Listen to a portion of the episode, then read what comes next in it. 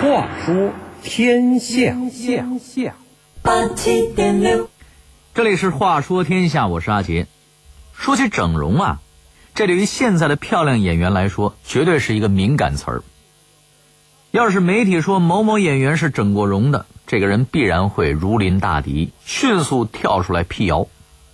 即便被人们看出容貌大变的演员，也基本不会承认自己曾经整过容。不过这种态度啊，往往会让大众更加认定，只要是变好看了的演员，就一定是整过容。其实啊，我还是那句话，何必呢？毕竟整容早就在大众中普及了，谁整过谁没整过，一眼便知。在整容大国韩国，甚至很多家庭都把整容作为给孩子十八岁的成人礼。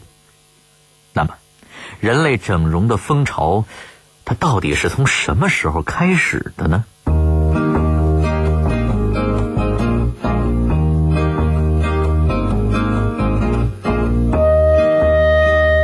整容业是如何产生并发展起来的？古时候哪些人喜欢整容？谁又是我国第一个整容的人？整容给他带来了什么呢？哪个国家曾经非常流行整耳朵？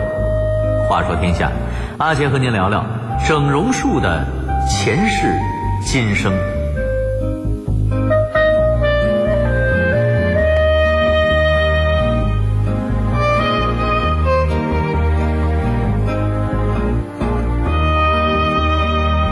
无论去没去过韩国的朋友，一定都听说过韩国有条整容街，那里的整容门诊医院是大大小小，正规的、非正规的有好几百家呢。韩国视整容为自己的国粹，但是可能有很多人都不知道，中国早在一千七百年前，美容整形术就已经有了很大的发展了。《晋书·魏永之传》中就记载了一段关于兔唇的。修补术里面说，魏永之这个人呐，天生就是一个兔唇。长大后听说荆州刺史手下有个医生专门给人做兔唇修补术，于是他就找到这位医生求医治啊。医生看了看他的情况，说修补是可以的，但做完手术以后要喝一百天的粥，百天内不能说话，不能笑。魏永之当即表态。我这前半生几乎都在不说话中度过，现在只要我一百天不说话，又有何难呢？如此，医生给他进行了手术治疗。魏永志对手术效果表示非常满意。到了南宋时啊，义眼术，也就是装假眼呐，也非常的成熟了。南村辍耕录曾经记载说，杭州张存又患一目。呼吁巧匠谓之安一瓷眼，障蔽于上，人皆不能辨其伪。意思是说呀，一位巧匠为张存装了一只假眼，几乎可以以假乱真，别人很难分辨出来。这个故事就足以说明当时义眼术的高明了。听了上面的例子，大家可能都听出点意思来了。以前的这些整容啊。其实就是修补术，把残缺的外表变得不那么残缺。充其量呢是一种外科手术，与现在说的整容术啊还是有一定区别的。不过您别急，再听我讲讲下面的这个女人的故事吧。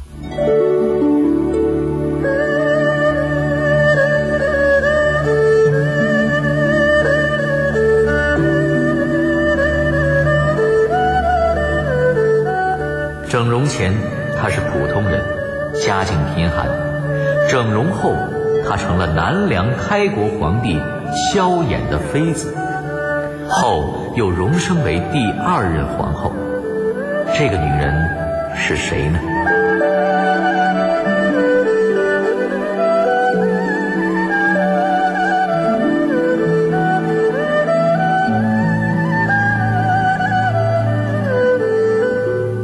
这个女人叫王元芝，他出生时皮肤粗黑，眼睛一大一小，初一看呀，还以为只有一只眼睛呢。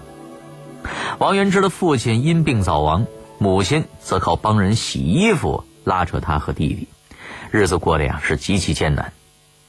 王元之十岁时，村里呢来了个云游四方的道士，看到王元之的眼睛一大一小，就和王母说了：“哎呀，这姑娘的皮肤粗糙，我能改善；大小眼呢，我也能治好。”王母一听很高兴，可是接着就唉声叹气起来了：“怎么呢？没钱呢？”道士说了：“要不这样吧，我免费把你女儿治好，你呢？”就让你的儿子做我徒弟，跟我云游四方去，我也正好啊，可以把我一身的医术传授于他。王母起初是舍不得，如果儿子跟道士走了，可能这辈子母子就再也见不上面了。可是转念一想，如果这个道士可以医治好女儿的眼睛，说明医术不浅，儿子跟着他也就不用再担心吃穿了。与其跟着自己饱一顿饥一顿的，还不如随了道士寻条活路呢。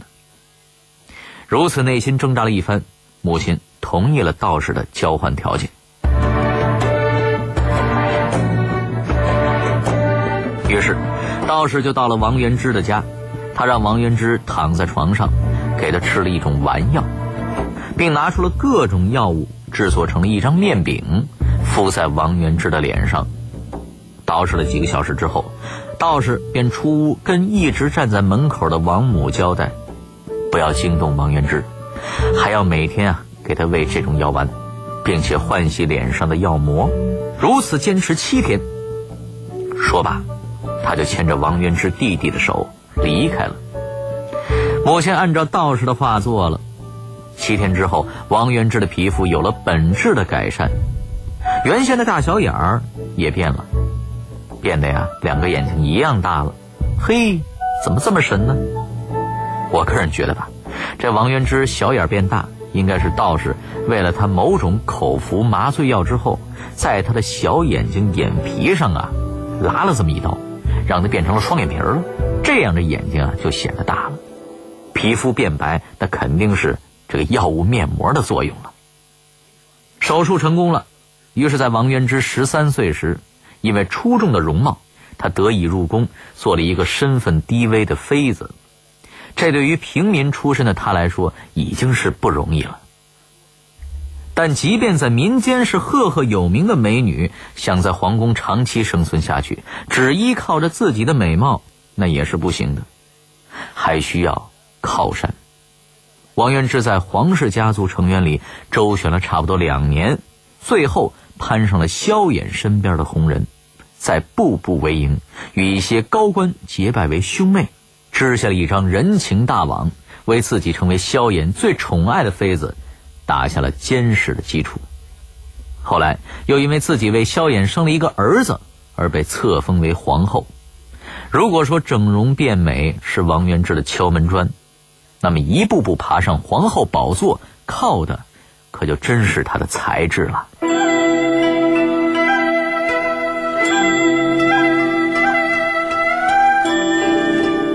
王元之因为眼睛和皮肤的改变而成为了美女，而作为脸部最突出的鼻子，人们是什么时候发现它对相貌起着决定性的作用的呢？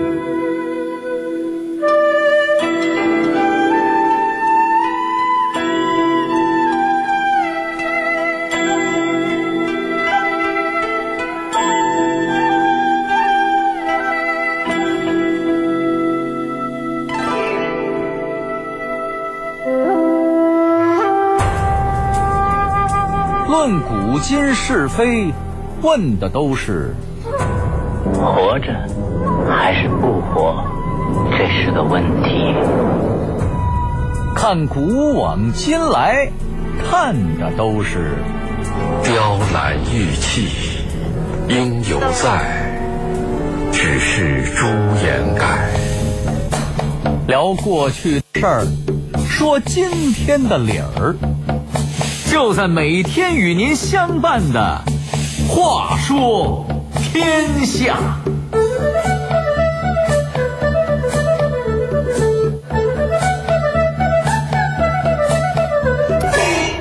不知大家注意到没有？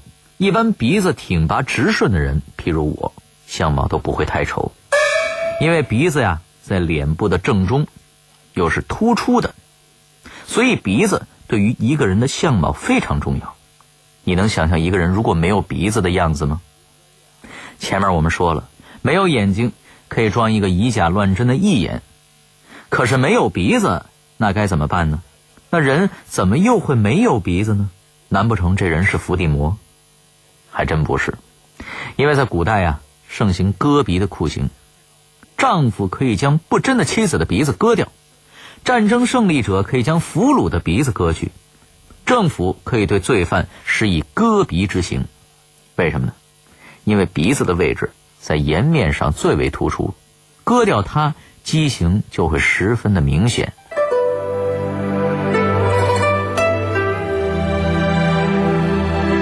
战国时期，楚怀王就曾经轻信他人而将自己爱妃的鼻子给割掉了。当时，楚怀王专宠郑贵妃，后来魏国送给楚怀王一个魏美人，楚怀王从此变心，时常去魏美人那里冷落了郑贵妃。郑贵妃恨得咬牙切齿啊，于是就心生毒计，他假装与魏美人交好，当魏美人对他放下戒心之后。他对魏美人说：“大王看你什么都好，就是不太喜欢你的鼻子。”魏美人听后，每次见到楚怀王都很自卑的捂着鼻子。楚怀王心生疑惑，但他并没有直接问魏美人，而是去问郑贵妃。郑贵妃就说了：“魏美人啊，就是嫌大王体臭才捂着鼻子。”楚怀王气坏了，立刻叫人将魏美人的鼻子割去。失去了鼻子的魏美人就不再是美人了，也无法再争取到楚怀王的心了。就是因为失去鼻子太难看，所以被割去鼻子的人呢，都渴望再获得一个新鼻子。为了满足这种需要，当时的人们就发明了造鼻术。那被生生割去的鼻子如何才能造出来呢？古时候的方法有两种。虽然这两种造鼻方法听起来啊，让人心里边直哆嗦，但作为整容史上的一部分，我呢还是跟大家简单聊聊吧。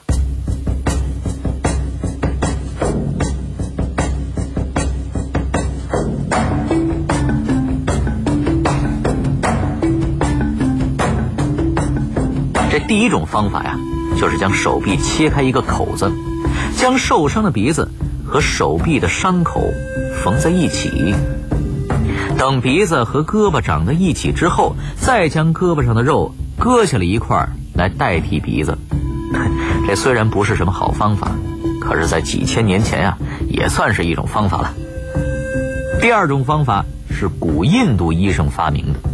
古印度医生的方法是，从额头上取一块叶子形状的皮，叶柄在额头下部连着。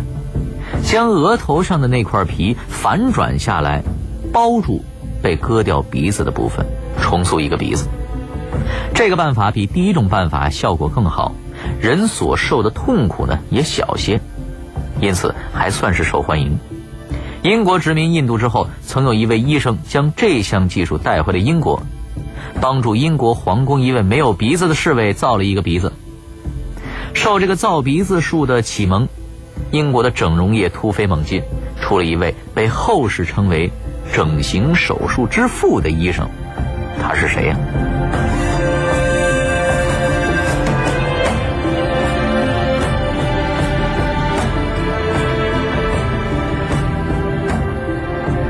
这位医生叫哈罗德·吉利斯，出生于1882年，是一位耳鼻喉外科医生。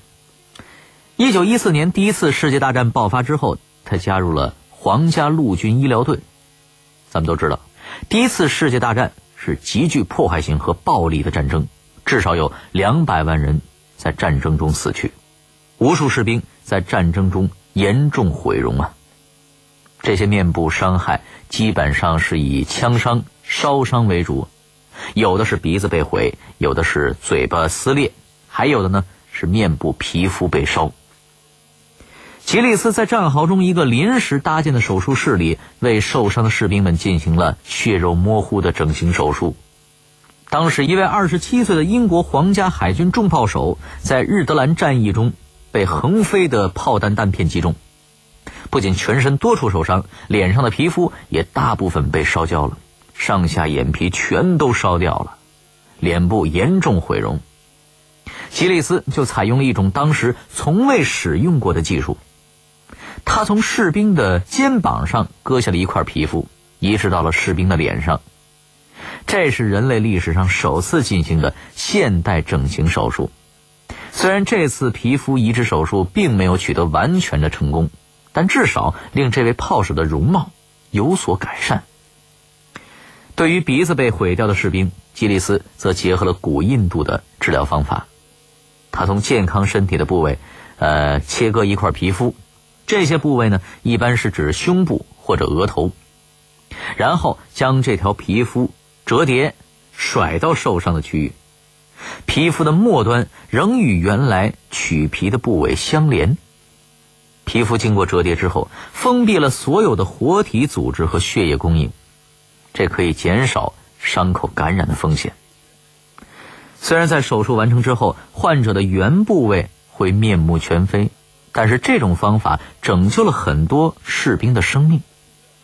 仅在1917年，吉利斯就治疗了两千多名士兵，他的整容技术也越来越精湛。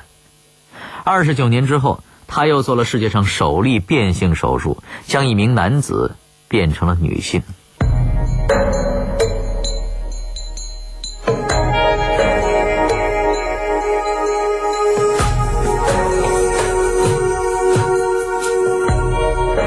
根据史料可以看出，无论古代还是近代，做脸部整形手术的比较多，而做耳部整形的却比较少。可能是大家觉得耳朵对外貌的影响并不算大了。不过，有一个国家的人在古时候却热衷于整形耳朵，这又是哪个国家呢？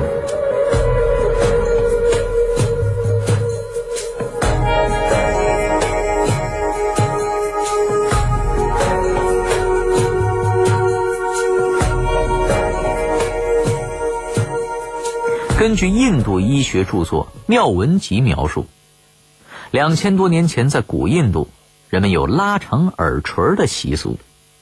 所有心地善良的父母都要给孩子的耳垂打孔。据说呀，这样做既可以驱邪避恶，又能使孩子显得好看。耳朵打孔是由医生实施的，他们在耳垂上钻出一个小孔，把软麻布塞到里面。如果没有受到感染，那么每隔三天孩子再来检查一次，塞上更大的软麻布以及木环和铅坠，使皮肤慢慢的拉长，耳垂越长就越美。但是，除了要造出加长的耳垂之外，外科医生还要做一件重要的工作，那就是进行修补。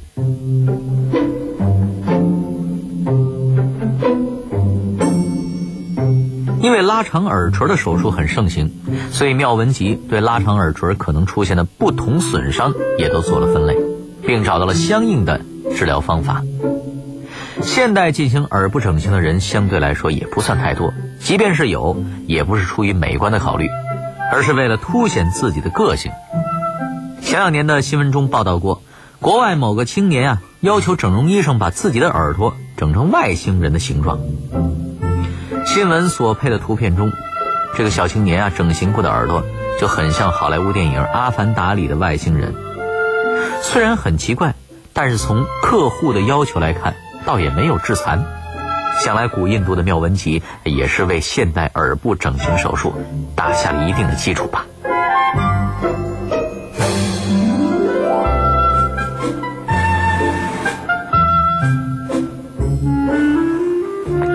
人类整容时最常整的就是鼻子了，最少整的是耳朵，而最不愿启齿的，呃，估计就算是隆胸了吧。现代有些女性，特别是一些女演员，胸部会突然有质的变化，当被问起时，就说自己是通过按摩呀、喝猪蹄汤等方法让自己丰满的，一句话就是打死也不承认自己隆过胸。关于这一点呢，民国时期相对而言似乎更开放些。咱们可以举一个例子：一九三九年《健康生活》杂志的一期《疾病问答》专栏中，就刊登了一封读者来信。一个女性说呀：“我是个身体健康的女子，我自觉每一部分都生得合乎健康的条件，只是有一个缺陷，乳房生得太小了。也是，亚洲女性胸大的人不少，但是胸小的更多，怎么办呢？”受历史条件所限，这期杂志的编辑也想不出什么好方法。在七扯八扯说了一通内分泌对乳房大小的影响之后，人家就给出了这样的办法。杂志社的回答是：揉吧，揉揉可能就大了。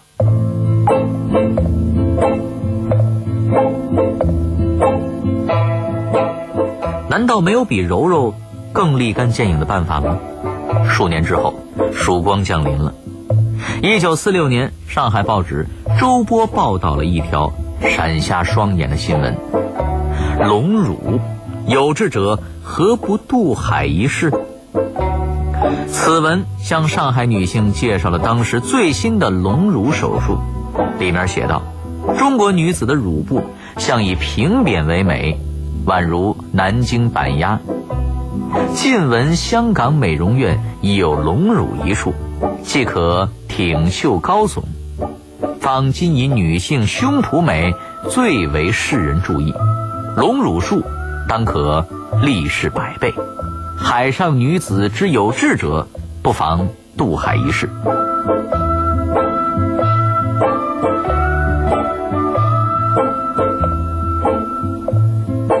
如今呀，整形已经不仅仅是为了修补残缺。而是人们在衣食住行都得到满足之后，对自己外貌提出的更高的要求。爱美之心，人皆有之。不过呀，我还是想提醒大家一句：再美的外表，也不如塑造一个美丽的灵魂，更会让自己快乐。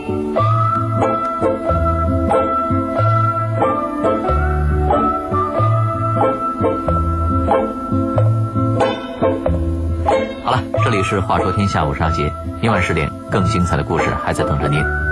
接下来，请您继续欣赏北京文艺广播的精彩节目。